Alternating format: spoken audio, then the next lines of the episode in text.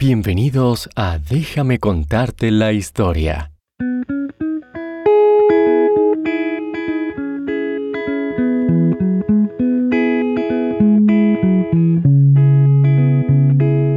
Este programa también está disponible en inglés como Bedtime History.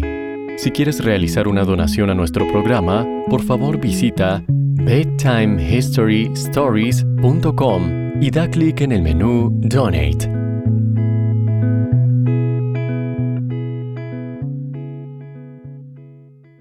Cierra los ojos e imagina que vas por un antiguo camino de piedra. A lo lejos escuchas música y las voces de muchas personas que cantan unidas. Mientras caminas, te unes a la multitud y te diriges a la cima de la montaña. Cuando llegas a la cima, ves un magnífico edificio blanco sostenido por grandes pilares de mármol. Todos cantan, aplauden y celebran mientras van entrando a este lugar. Al estar allí, observas una enorme estatua de Atenea, la diosa griega que protege la ciudad. Traes delante de ella una ofrenda de flores y alimentos que pones a sus pies. Los demás hacen lo mismo. Hoy es Panatenia, la celebración del cumpleaños de Atenea. Es la fiesta más importante del año en la ciudad de Atenas. En este episodio aprenderemos sobre Atenas y Esparta, dos de las primeras civilizaciones de la historia occidental. Atenas y Esparta estaban ubicadas junto al mar Mediterráneo, en donde ahora queda Grecia. Hace unos 2500 años, Grecia tenía más de mil ciudades-estado una ciudad-estado, era un país muy pequeño. Atenas y Esparta fueron dos de las más poderosas. En ese momento, el imperio persa controlaba a Grecia y muchas de las ciudades-estado. Pero las ciudades-estado griegas querían liberarse del dominio persa, por lo que fueron a la guerra y finalmente derrotaron a los persas durante la batalla de Maratón. Después de la guerra greco-persa, Atenas y Esparta crecieron y ganaron riquezas. A pesar de que las ciudades eran cercanas, la población de Atenas era totalmente diferente a la de Esparta. La gente de Atenas era conocida por su amor a la sabiduría y a temas como la filosofía, la historia, la ciencia y el arte. La palabra filosofía es una palabra griega que significa amor a la sabiduría. Los primeros y más famosos filósofos, como Sócrates, Platón y Aristóteles, eran griegos. Pasaron sus días estudiando el mundo que los rodeaba y reflexionando sobre sus propios pensamientos. Una de las citas más famosas de Sócrates fue, Una vida sin explorar no vale la pena vivirla. Lo que significa que debemos concentrarnos en tratar de comprender nuestros propios pensamientos y motivaciones y tratar de darle sentido al mundo que nos rodea. En el templo de Delfos estaban inscritas las palabras Conócete a ti mismo. A medida que llegamos a comprender nuestras propias mentes e intenciones, podemos mejorar nuestra vida y el mundo a nuestro alrededor. El filósofo Aristóteles era conocido por estudiar la naturaleza y hacer observaciones sobre ella. Estaba fascinado por el mundo que le rodeaba durante la Edad de Oro de Atenas, se conformó uno de los primeros gobiernos democráticos, donde varias personas tomaban decisiones para la ciudad-estado y no era solo responsabilidad de un solo gobernante. Este estilo de gobierno fue muy novedoso y luego influyó en los gobiernos democráticos de los que disfrutamos hoy, gobernados por el pueblo en lugar de un rey. Uno de sus líderes se llamaba Pericles, Pericles era un orador talentoso que amaba la sabiduría y era conocido por pensar de manera racional, es decir, que tomaba decisiones basado en la verdad y no basado en cómo se sentía en el momento. La gente amaba a Pericles y él fue un excelente líder para la ciudad de Atenas. La mayoría de los niños pudieron asistir a la escuela y los impuestos se utilizaron para hacer de la ciudad un lugar mejor. Los atenienses construyeron hermosos templos a los dioses griegos. El Partenón fue el templo más famoso, cuyas ruinas aún se pueden ver hoy en día en la colina de la Acrópolis. Dentro del Partenón, construyeron esculturas de la diosa Atenea y Zeus, el dios del cielo y el trueno. Los atenienses escribieron historias sobre sus dioses, conocidas como la mitología griega. Cada uno de estos dioses tenían comportamientos y personalidades muy humanas. A veces estaban enojados, a veces estaban felices e incluso organizaban fiestas. En las historias, los dioses tuvieron guerras y a menudo usaban a los humanos para luchar por ellos. Los atenienses utilizaron a sus dioses para explicar actos de la naturaleza como huracanes y el sonido del trueno. Muchas historias también incluían enseñanzas que permitían instruir el comportamiento de las personas. Los nombres de los otros dioses más conocidos eran Poseidón, dios del mar, Hera, diosa del matrimonio y la familia, y Ares, dios de la guerra. El teatro también fue muy popular en Atenas. La gente disfrutaba reunirse para ver las obras, escuchar la música y las canciones.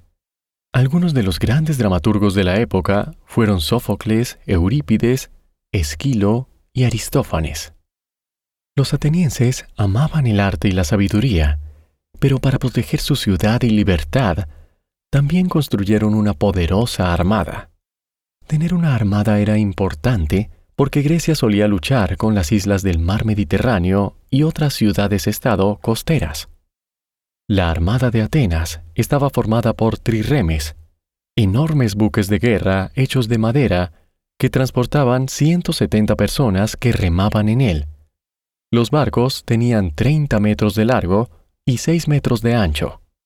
En cierto punto, Atenas llegó a tener 400 buques de guerra y 80.000 marineros que protegían sus costas. Todos los jóvenes se unían al ejército cuando tenían 18 años. Atenas no era la única ciudad-estado poderosa en Grecia. Esparta era otra ciudad-estado muy poderosa, pero era totalmente diferente a sus vecinos. Los espartanos fueron gobernados por dos reyes y un pequeño grupo de líderes que controlaban al pueblo por la fuerza valoraban la fuerza militar por encima de todo. Buscaban ser fuertes y peligrosos, una verdadera sociedad guerrera. A la edad de siete años, los espartanos se unían a una escuela militar llamada Agoge, que los entrenaba para ser fuertes y valientes. Debían caminar descalzos para que sus pies pudieran ser más resistentes. Comían poco y usaban ropa incómoda para aprender a adaptarse aprendían a luchar como soldados, adquirían autocontrol y valentía frente al peligro. Todos los espartanos debían dedicar su vida a su ciudad-estado, dejando atrás todo deseo y necesidad personal. Esparta estaba formada por tres grupos, los espartanos, que eran ciudadanos plenos y soldados a tiempo completo, los ílotas, que eran esclavos de los espartanos, y los periecos, hábiles artesanos que construían las casas y fabricaban armas de guerra. Los soldados espartanos se llamaban oplitas. En la batalla llevaban cascos de bronce, corazas y capas rojas. Tenían grandes escudos redondos y una lanza o espada. Eran guerreros muy fuertes y eran conocidos por su formación inquebrantable de lucha llamada falange. En una falange los soplitas unían sus escudos formando una defensa sólida de metal. Luego atacaban juntos como un solo cuerpo. Uno de los espartanos más famosos fue el rey Leonidas, quien dirigió su ejército contra los persas en la batalla de las Termópilas. Según los historiadores griegos, cuando Leonidas vio que no ganaría, envió a la mayoría de sus tropas a casa, pero se quedó con 300 soldados para luchar contra el enorme ejército persa durante tres días. Leonidas y los otros espartanos lucharon con valentía, pero los persas encontraron una forma de vencerlos y finalmente ganaron. A pesar de que Leonidas y su ejército perdieron, serían recordados para siempre por su coraje, porque siguieron luchando incluso cuando los superaban en número. Las mujeres espartanas eran conocidas por ser decididas e independientes. Ellas también entrenaban y se mantenían físicamente fuertes. Recibían algo de educación y competían en juegos como el lanzamiento de jabalina y la lucha libre. También disfrutaban de bailar y cantar, y además podían ser dueñas de casas y terrenos, algo que no era común en otras partes de Grecia. Lamentablemente, Esparta y Atenas no se llevaban bien. Atenas se hizo más poderosa e intentó controlar las otras ciudades-estado, pero Esparta no se dejó controlar. En 431 a.C., Esparta y sus aliados atacaron Atenas en lo que se conoció como la Guerra del Peloponeso. Atenas tenía una armada fuerte, pero Esparta era más fuerte en tierra y sitió Atenas. Sitiar o asediar es cuando un ejército rodea la ciudad de su enemigo. Durante el asedio, una plaga también afectó a Atenas y muchos de sus habitantes murieron lo que debilitó aún más la ciudad.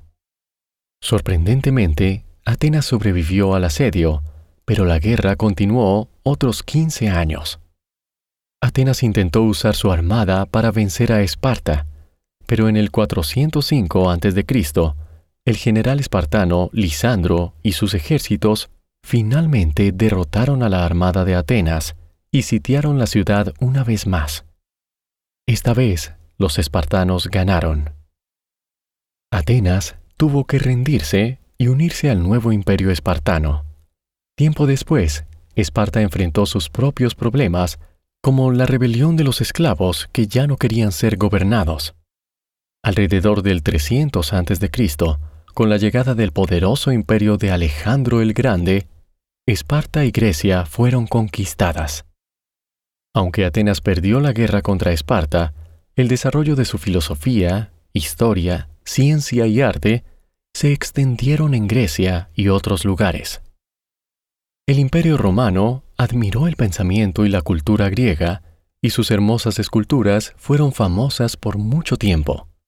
Durante el Renacimiento, la cultura griega fue redescubierta por los italianos, y una vez más se leyó la filosofía de Sócrates y Platón.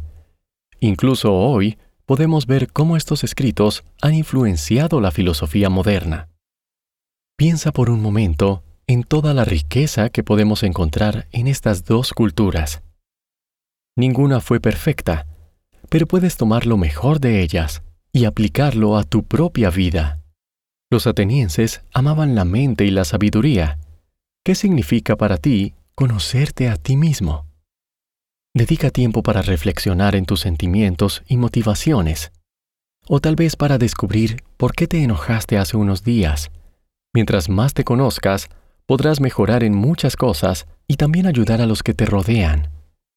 Recuerda a Aristóteles y la curiosidad que éste sentía por el mundo que lo rodeaba. Él estudiaba la vida a su alrededor, el cielo, los árboles, las aves y otros animales. Observaba y aprendía de ellos, y después compartía sus ideas con otros.